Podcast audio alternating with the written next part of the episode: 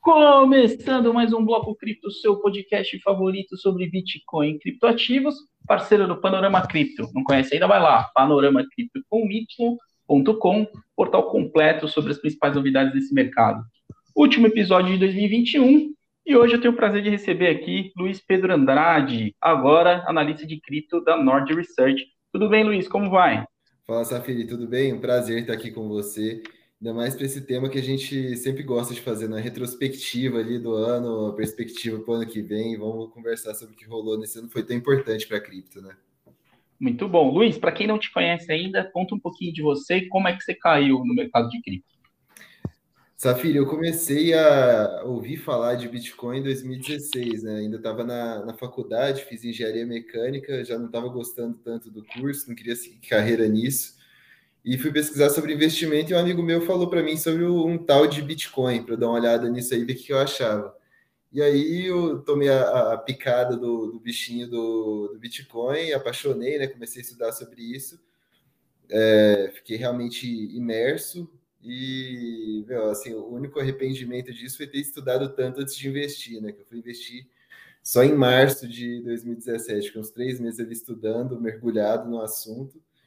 E depois que eu comecei já a atuar também profissionalmente direto com cripto, né? Atuei em research por dois anos, fui estagiário, depois efetivado, depois fui para uma exchange grande aqui do Brasil também de cripto, né? E agora estou aqui na Nord para falar com o pessoal, trazer a nossa carteira, né? O, o research, nossa visão sobre o mercado de cripto. Muito bom. Luiz, vamos lá, vamos começar pelo Bitcoin, né? O Bitcoin continua sendo o criptativo principal, é, e esse ano também foi muito movimentado. Na sua visão, quais foram os principais destaques relacionados a Bitcoin? Safiri, acho que assim, esse ano a gente começou com a continuidade desse movimento institucional aderindo ao, ao Bitcoin, né? Começando ali o ano com a grande notícia da Tesla, né? Que o Elon Musk falou que estava comprando um bi e meio de dólar em Bitcoin. A gente viu outros é, grandes investidores também é, falando a favor do Bitcoin, defendendo essa tese de reserva de valor, de uma oposição ao, ao sistema tradicional, por ser um ativo é, escasso né, e que entrega valor. Então, é, acho que isso foi a principal tônica do começo do ano ali, né? Começando com a Tesla, depois a gente viu é, Ray Dalio, Paul Tudor Jones falando mais sobre Bitcoin também é, os grandes bancos lá dos Estados Unidos dando seus primeiros passos ali para é, disponibilizar alguma forma de investimento para seus grandes investidores ali em Bitcoin, principalmente, né, no comecinho do ano. É, o Michael Saylor da, da MicroStrategy, se ele vê um vermelho na tela, ele compra mais também, né?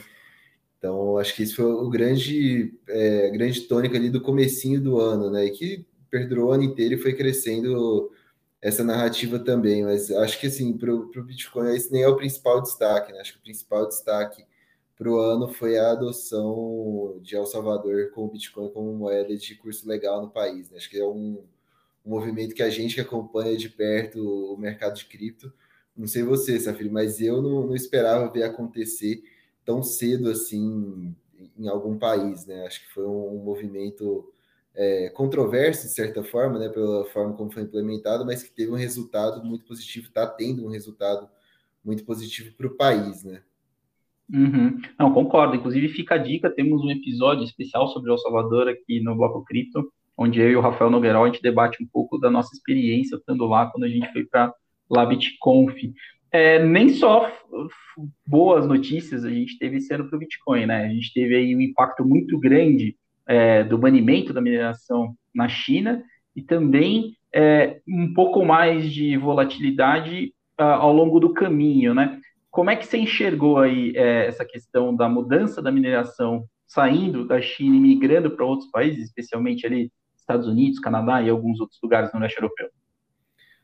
É, Safira, é aquela velha frase, né? A males que vem para bem, né? A gente sempre, eu pelo menos já via com maus olhos aquela concentração que tinha do poder computacional no território chinês, né? um país que historicamente é contra o Bitcoin, é contra a cripto de forma mais ampla, é, claro que por interesses próprios lá do, do país, do regime político de lá.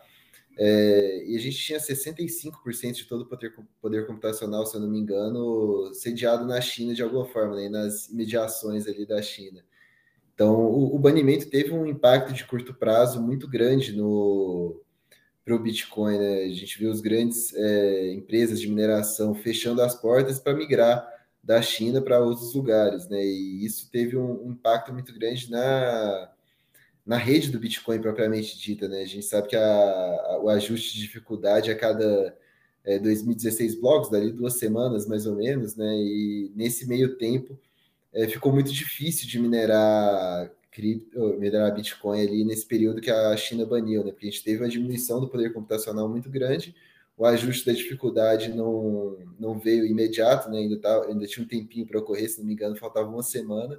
E essa semana que não teve o ajuste ficou muito difícil né, mineração. A gente teve ali períodos até de quase duas horas sem ninguém conseguir validar um bloco e colocar na blockchain. Né? Então, isso foi um, um, impacto negativo de curto prazo, mas que hoje a gente, é, olhando para trás, né, fomentou é, alguns países a, a tomarem uma posição pró-mineração de cripto, né, pró-mineração de Bitcoin também especificamente, é, acho que o grande destaque vem para o Texas, né, o estado ali dos Estados Unidos, é, que o governador já prontamente já se posicionou a favor da mineração, disse que ia é, favorecer a instalação no local, né? Então a gente viu um movimento forte de mineradores é, que estavam na China migrando para os Estados Unidos. Hoje, como você falou, né, os Estados Unidos se tornando uma das grandes potências mundiais na, na, mineração, a China abriu mão desse mercado trilionário e os Estados Unidos né, não perderam tempo em abraçar é, a sua fatia de mercado ali. Né? Outros países ali, como você disse, do leste europeu, né, se não me engano, o Cazaquistão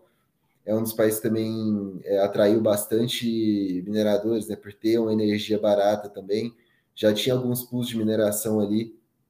É, acho que nessa narrativa que surgiu também em torno da mineração é, ser poluente ou ser nociva ao meio ambiente, né? O Cazaquistão não contribui tanto por ser predominantemente a energia gerada por termoelétricas, né?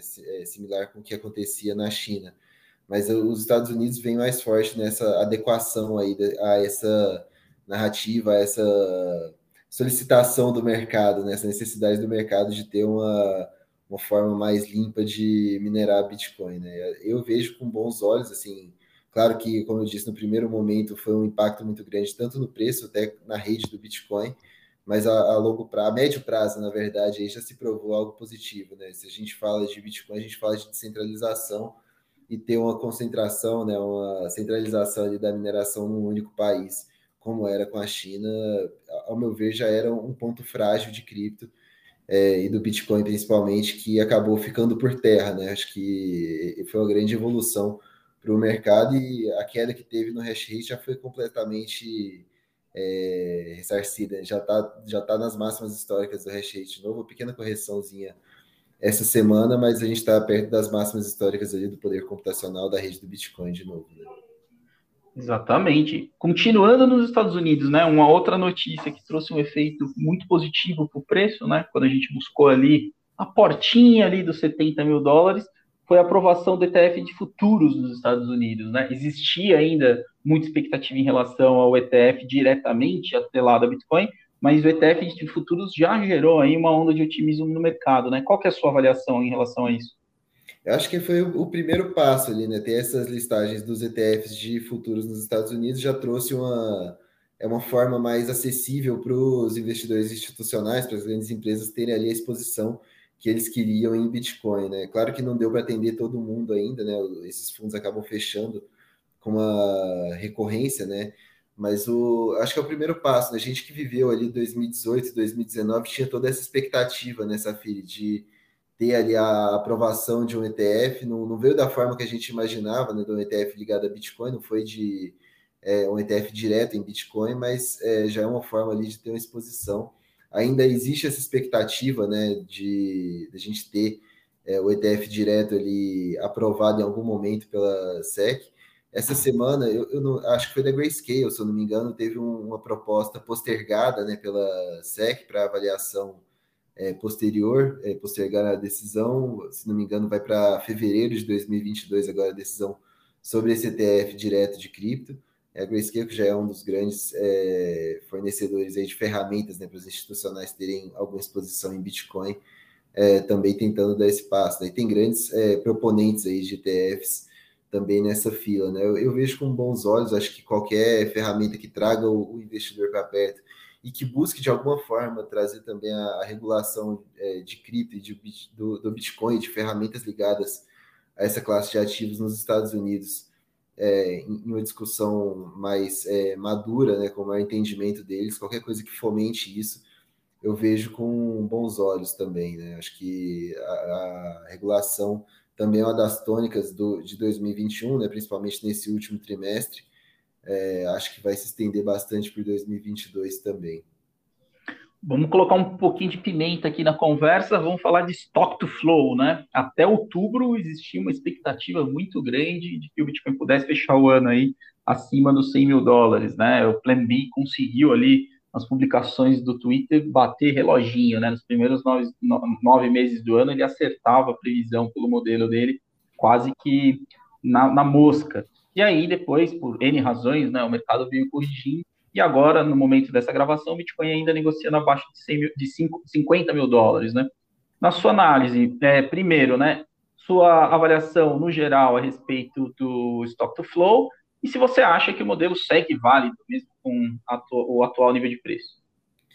É, acho que as tentativas de precificar e de fazer uma previsão também do, do preço do Bitcoin, acho que são válidas. Né? Acho que tudo isso traz é, uma maturidade de análise para o mercado como um todo, né, que faltava. E o Plan B foi muito bem nessa no Stock to Flow, que teve um, um, sucesso prolongado aí por bastante tempo, né? E assim, eu não vejo o modelo de Stock to Flow é, atribuído a criptoativos, ao Bitcoin principalmente, é, invalidado pelo, pelo momento, né? Acho que é, tem outros fatores que influenciam no preço, além da, do stock to flow propriamente dito, né, existem diversos outros fatores.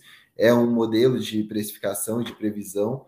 É, acho que vale continuar seguindo, né? O Levi é um dos grandes analistas on-chain e, de forma geral, analista de Bitcoin, né? Então, acho que vale sim a gente continuar acompanhando, acho muito válido.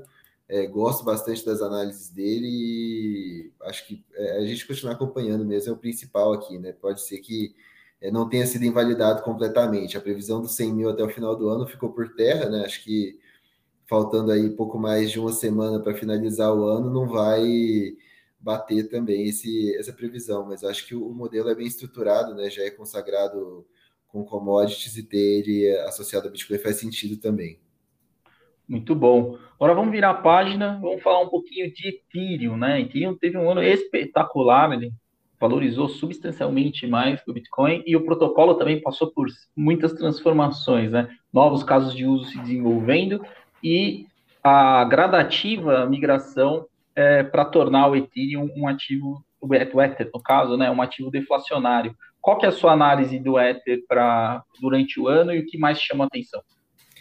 É, esse foi um ano que, assim, acho que o, o Vitalik Buterin, né, fundador da Ethereum, deve estar muito orgulhoso, né? Que tudo que você pega aquele. Tem um vídeo do, do Vitalik de 2014 dele falando o que, que é a Ethereum e o que, que pode ser criado em cima dela, né?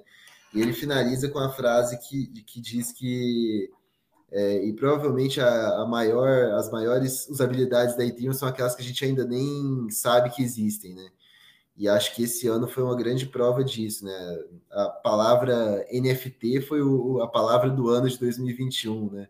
Então, a, o surgimento dos tokens não fungíveis e a não surgimento, né, mas a, o conhecimento mais amplo sobre essa tecnologia e o crescimento das usabilidades que utilizam ele, né, principalmente ali na Ethereum, é, como o principal, é, principal fomentador dessa indústria, né, o principal lugar onde cria-se NFTs e cria-se aplicações derivadas dele, foi um, um, grande movimento nesse ano, né? Acho que o, o, o NFT é muito mais do que um, um, JPEG, né? Tem muitas usabilidades ali. A gente viu dentro da, do, do esquema de jogos também, dentro da, da Ethereum, né? Os jogos de, de blockchain crescendo bastante, utilizando essa tecnologia, né, de dar ali a posse real para o jogador dos itens que ele tem, dos, é, dos monstrinhos que ele tem, no caso da Axie Infinity, e, É, além disso, né, trazer também a transparência da blockchain, né, para você ver o que é um item raro, o que é um, uma coisa que é realmente raro, o que tem valor ali no jogo. É, foi um, um, caso de uso que cresceu demais também na Ethereum, que hoje acho que é um, dos principais é, movimentos do mercado, né, essa, essa indústria de, de jogos com registro em blockchain e utilizando a tecnologia dos NFTs também. É, acho que além disso, né, a gente pode falar bastante também da, do mercado de DeFi, né, de finanças centralizadas, que cresceu bastante também no começo de, no final de 2020 a gente já viu uma onda muito forte nos DeFi, né? O, junto com o crescimento do, do Bitcoin ali no final do ano é, e o, o, mercado como um todo ali, as pessoas novas de, em cripto tomando conhecimento sobre as possibilidades que existiam aqui dentro, DeFi teve um, um momento ali bem aquecido, né? O DeFi Summer no final de 2020, que virou o DeFi Summer 2.0 ali também, é, em meados de 2021, ali no comecinho do ano, né, no segundo trimestre. E acho que o, o efeito disso é muito positivo para Ethereum, né? Prova disso é a, a rentabilidade que trouxe para quem estava investido em Ethereum no começo do ano, a apreciação que o Ether teve nesse ano mas acho que principalmente pelo momento atual, né, que você falou, a gente teve grandes mudanças dentro da Ethereum, é, com a, o, a IP 159, 1559, né, que trouxe uma nova lógica para as taxas, onde tem uma taxa base que é queimada, né, ali a, a cada transação, a cada bloco que é minerado, e isso trouxe também um momento de escassez né, para a Ethereum. Né? A gente tem momentos em que o Ether se torna deflacionário, né, quando as taxas tão elevadas, quando a rede está congestionada, o Ether se torna deflacionário. Está tendo uma escassez de, de Ether por todo esse, esse racional que a gente falou, né? Crescimento do ecossistema, crescimento das aplicações centralizadas, da demanda por Ether ali, é, associado com essa lógica de, das taxas, né? E acho que, falando de taxas também, acho que um dos grandes movimentos que teve nesse ano de 2021 foi o surgimento dos é, Ethereum Killers, né, os protocolos que se propõem ali a ser os, é, os novos Ethereum, as grandes substitutas da Ethereum, justamente por ter essa questão das taxas, né, a, o gas da Ethereum subiu bastante por causa desse crescimento de usabilidade, a Ethereum na forma como ela está hoje ainda não é tão escalável, né, e nisso surgiram, não surgiram, né, mas vieram à tona outros protocolos que já, faz, já tinham proposta diferente de mecanismo de consenso em relação a, a Ethereum, né, como Proof of Work, trazendo escalabilidade maior para as aplicações conseguirem rodar dentro delas. Acho que o grande destaque de 2021 foi a Solana, né, que no começo do ano ninguém conhecia e hoje é a principal concorrente da Ethereum aí com um ecossistema bem amplo também, com diversas é, aplicações sendo criadas e já criadas em cima dela e rodando perfeitamente. É, claro que a, a Solana tem ali as suas questões, né, com a descentralização, que é um ativo que não é tão descentralizado nos validadores, é, mas que traz uma, um TPS, né, uma taxa de transações por segundo muito alta, que atende muito bem a aplicações que precisam dessa alta frequência nas transações, né? Então, é, junto com ela veio Avalanche, Polkadot também com as suas propostas ali, é, com as parachains, é, a Atom também surgiu, é, teve uma grande apreciação esse ano, a Fenton também. Então surgiu um novo ecossistema para plataformas de smart contracts, né? Então é, cresceu muito o, o, mercado nesse sentido também. Acho que foi uma das grandes é, tônicas aí de 2021. Para quem já está mais habituado no mercado, já deve ter ouvido falar no trilema dos blockchains, né? Que é composto por três requisitos básicos, né? escalabilidade, segurança e descentralização. Para quem está começando agora, como é que, quais dicas que você pode dar para a pessoa avaliar a partir desse framework, projeto? Assim, a gente olha para Ethereum no momento atual, fica muito claro qual que é a ponta do, do trilema que fica solta, né? A Ethereum entrega segurança, é extremamente descentralizada, é, mas não é tão escalável. Né? Hoje a, a, Ethereum tem uma taxa de 14 transações por segundo, mais ou menos.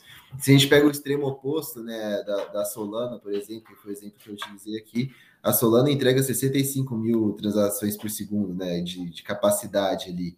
Mas é, acho que no momento ela não está conseguindo endereçar muito bem duas das, é, da sua, da, dessas pontas do trilema, né? que é a descentralização. Hoje a Solana tem pouco mais de, é, de mil validadores né, dentro da sua rede, isso pensando num ativo global é extremamente centralizado, né? não é um caso é, calamitoso como o da, da Binance Smart Chain, que tem, tem pouco mais de 20 validadores, mas também não é igual a, a Ethereum, né, que tem essa grande centralização através dos mineradores. E na, na Beacon Chain, né, que já é a, a blockchain paralela da Ethereum com o Proof of Stake, que tem a, é, a previsão de ser é, fundida a, a, blockchain principal, se tornando uma só e mudando o, o mecanismo de consenso da Ethereum como um todo, é, já tem mais de 200 mil é, pré-validadores, né? Então, é, esse parâmetro é, é, muito importante da gente entender, né? Da gente é, olhar na hora de avaliar uma dessas plataformas novas aí que se propõe a ser a grande é, concorrente ou a substituta da Ethereum, né? Que eu acho muito difícil ter alguma que vai substituir, mas acho que tem espaço para outras aplicações diferentes, é, outras blockchains diferentes é, no mercado, né? Eu, eu, não lembro quem que foi o analista que falou isso, mas é impossível é, eu concordo integralmente, né, que é impossível que tenha uma única blockchain que resolva todas as aplicações potenciais para o mercado, né? Então é importante a gente ter diversidade aí também, é, com, é, com arquiteturas diferentes, com propostas diferentes, com soluções diferentes, né? Mas acho que um dos grandes pontos a se olhar, como você falou, da, dentro dessa, desse framework do trilema, é justamente a quantidade de validadores, né? E entender como que é o mecanismo de consenso, né? Como que é dado o proof of stake, como são dadas as, as validações, se tem alguma variação de proof of stake sendo é, implementada ali, como que ela funciona, né? entender se isso realmente faz sentido, tentar achar as falhas e ver é, os, é, os testes de estresse que se tem na rede. Né? A Solana é, falhou miseravelmente em um dos testes de estresse, né, que foi um ataque de DDoS ali que acabou congestionando é, a rede e fez ela ficar de fo é, fora do ar por 17 horas, né, que foi um, um momento ali é, de questionamento para Solana, e mais recentemente, semana passada, né, ali, no meio de dezembro, teve uma outro ataque de DDoS, nesse é, só teve um congestionamento na rede, né, não teve é, nenhum período fora do ar, conseguiram é, identificar e solucionar ali de alguma forma no, no curtíssimo prazo esse problema, né? Mas é, o, ideal é entender é, o que, que a Solana tem que fazer para que esses ataques não congestionem a rede, né? não ser suscetível a esse tipo de ataque para manter a segurança e a tranquilidade para tanto para os usuários da rede da Solana, para os usuários das aplicações centralizadas é, que são criadas na Solana e para os desenvolvedores que criam essas aplicações, né? Também ter uma segurança maior na rede, né? Então, é, acho que esses três pontos ainda não tem, o trilema ainda permanece, né? Acho que ainda não teve nenhuma solução que consiga entregar os três em alto nível ao mesmo tempo, né? Segurança, descentralização e escalabilidade. É, acho que hoje a grande é, questão, a grande expectativa do pessoal é que isso venha com a Ethereum 2.0, né? Com a migração da Beacon Chain, a instalação da, do sistema de shards, né? E ver como que isso tudo vai fazer também é, manter essa segurança da, da Ethereum, né? Porque a gente já sabe, já tem provas aí é, em todo o mercado de que o, o, Proof of Stake e suas derivações são mais escaláveis do que o Proof of Work, né? Isso é, é dado. Mas a, grande questão é manter a segurança da rede nesse caso, né? E, e a descentralização também, que é o ponto-chave aí que diversos é, desses protocolos concorrentes da Ethereum não têm, né? Uhum. Vamos falar agora do hype, né? Do, nesse final de ano, né? Que se intensificou muito a partir da decisão do Facebook em fazer o rebranding, né? O grupo Facebook agora é conhecido como Meta, que é o tema do metaverso, né? Metaverso nada mais é do que a conjunção de três grandes tecnologias, né? A realidade virtual, que permite ambientes mais imersivos, inteligência artificial, que é para poder, de fato, gerar é, experiências personalizadas dentro desses ambientes, e blockchain, né? Que agora você tem um layer transacional dentro disso tudo, dando a experiência completa é, para o usuário. Qual a sua expectativa em relação a isso e o que, você acha que a gente pode esperar em relação a esse tema ao longo de 2022? Safrio, acho que é um tema que vai ficar latente aí por muito tempo, né? Até a gente ver de fato essas implementações da, das grandes empresas é, que dizem estar entrando aí no metaverso. A primeira, a Meta, como você falou, né? Que é o antigo Facebook, é, que quer tornar a sua rede social um grande universo digital, né, que traz todas essas possibilidades.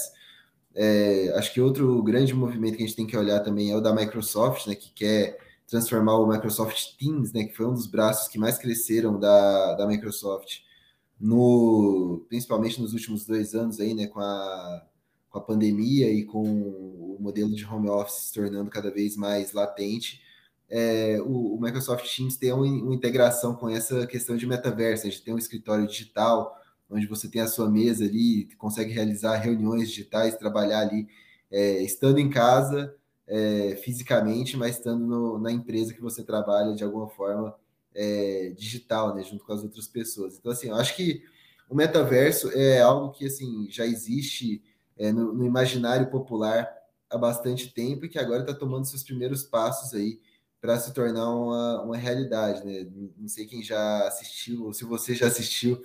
Eu até assisti esse fim de semana o, o filme Jogador Número 1, um, né? Que é um grande metaverso ali no, no, ambiente de jogos e se passa no futuro. E acho que assim, é, o, o, como todo filme é um pouco exagerado, mas acho que tem essa possibilidade no, no futuro a gente ter esse nível de interação que a gente tem hoje nas redes sociais, por exemplo, ou até mesmo nos jogos, é, dando um passo a mais é, em imersão, né? Acho que é um movimento natural. E a gente fala, ah, hoje quem que tem um óculos de realidade virtual, né? Para poder ter essa, essa imersão a mais. Tudo bem, eu entendo que hoje ninguém tem isso, né? Pouquíssimas pessoas têm acesso a esse, essa tecnologia. Mas é da mesma forma que no começo do, dos anos 2000, ali, poucas pessoas tinham um acesso à internet, né? Um acesso as redes sociais, as primeiras redes sociais que surgiram ali, o MSN, o ICQ, o Orkut.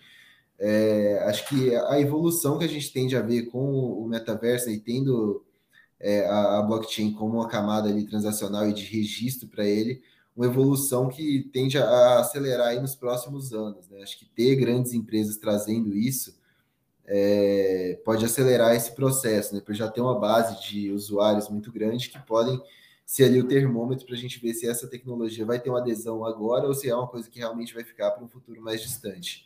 É um tema que assim me, fascina, eu gosto de acompanhar de perto.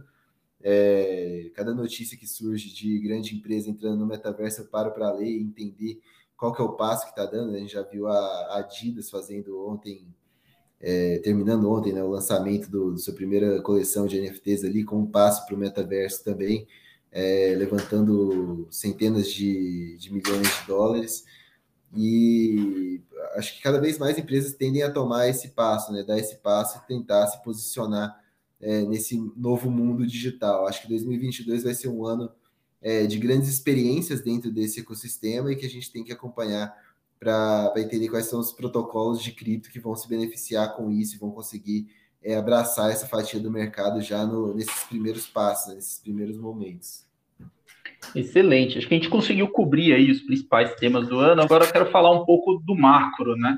Acho que pela primeira vez o mercado cripto tende aí, se tudo caminhar conforme as projeções que o mercado está precificando, por um período de liquidez mais reduzida no mundo, né? Existe a expectativa aí de alta de juros nos Estados Unidos, reduções dos estímulos monetários. De que forma que você acha que isso pode afetar o mercado?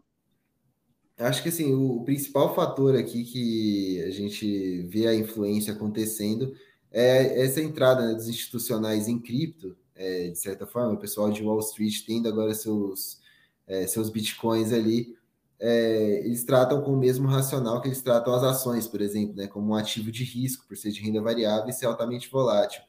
E isso traz os mesmos é, incentivos né, de, de comportamento do cara. Ter o, o a alta do, das taxas de juros ali no, no curtíssimo prazo é visto pro, pelo investidor institucional, pelo investidor profissional, como um desincentivo ao risco, né? Desincentivo a correr risco, sendo que ele tem ali uma, uma taxa mais atrativa com um risco quase zero. Então, acho que pode machucar esse movimento da alta de juros, pode machucar no curtíssimo prazo, ali no, no D0, no D1, o, preço dos criptoativos, né? Principalmente é, puxando pelo Bitcoin, né? Hoje a gente tem esse racional muito próximo é, do, do, Bitcoin como investidor americano, principalmente, e, e, esse cenário de aumento da taxa de juros não é exclusivo do, dos Estados Unidos, né? a gente já viu é, alguns países já tomando esse passo, né? grandes países aí no mundo, e a, a, tendência é que isso também aconteça né, na zona do euro, é, aconteça ali no, no, nos tigres asiáticos, e, e, isso de certa forma machuca esse racional do, do, Bitcoin como um ativo de risco, né? Ali como uma parte de composição de diversificação puramente da carteira. Mas acho que o que esse investidor está entendendo tá, cada vez mais também é, é, que o Bitcoin não é só isso, né? Não é só um ativo de risco, ele não é uma ação é, de baixa capitalização dentro do portfólio dele. O Bitcoin é um, uma reserva de valor também, né? Contra esses cenários é, hiperinflacionários por causa da sua lógica de emissão, da, da sua é, escassez, né? Que se torna cada vez mais escasso também.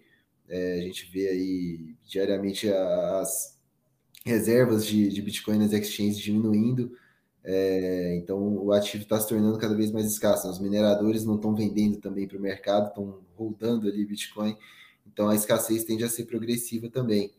Então acho que no primeiro momento, né, a, o, o, racional fácil né, do mercado é vender, mas eu acho que também vai dar um ponto de entrada para muita gente, é, muito institucional grande que ainda não entrou ter ali um ponto de compra mais atrativo, né? Então acho que não é, é o momento de cripto, o momento do Bitcoin hoje, é, o ciclo que a gente está não é mais o, o ciclo de 2017 é, ou de, de antes disso ali 2015, 2016, né? Que a gente via uma queda, uma alta de 600, 700, mil por cento e uma queda de 80, 90%, né? Hoje eu acho que isso não acontece mais no mercado. A gente já tem uma grande é, entrada de capital grande, né, de, de hedge funds, de venture capitals, de grandes empresas que tem esse, esse olhar mais longo prazista mesmo e de entender o valor do ativo que ele está comprando, né, e entender que não é, é, um ativo só de especulação ali de curto prazo.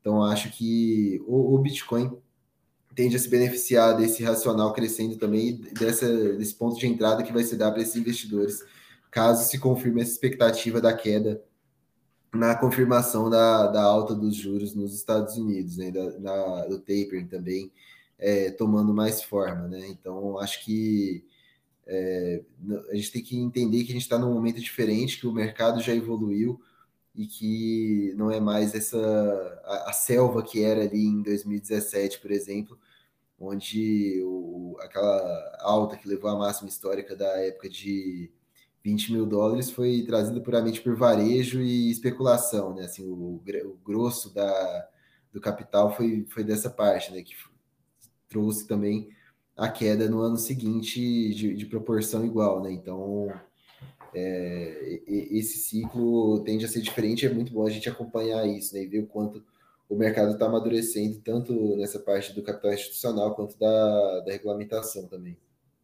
Muito bom. Luiz, queria agradecer muito pelo seu tempo, pela disponibilidade, excelente papo aqui. Desejar boas festas, uma boa entrada de 2022 e agora deixar o espaço aqui para você passar como que o pessoal faz para te encontrar, como é que o pessoal faz para assinar os relatórios da Norte.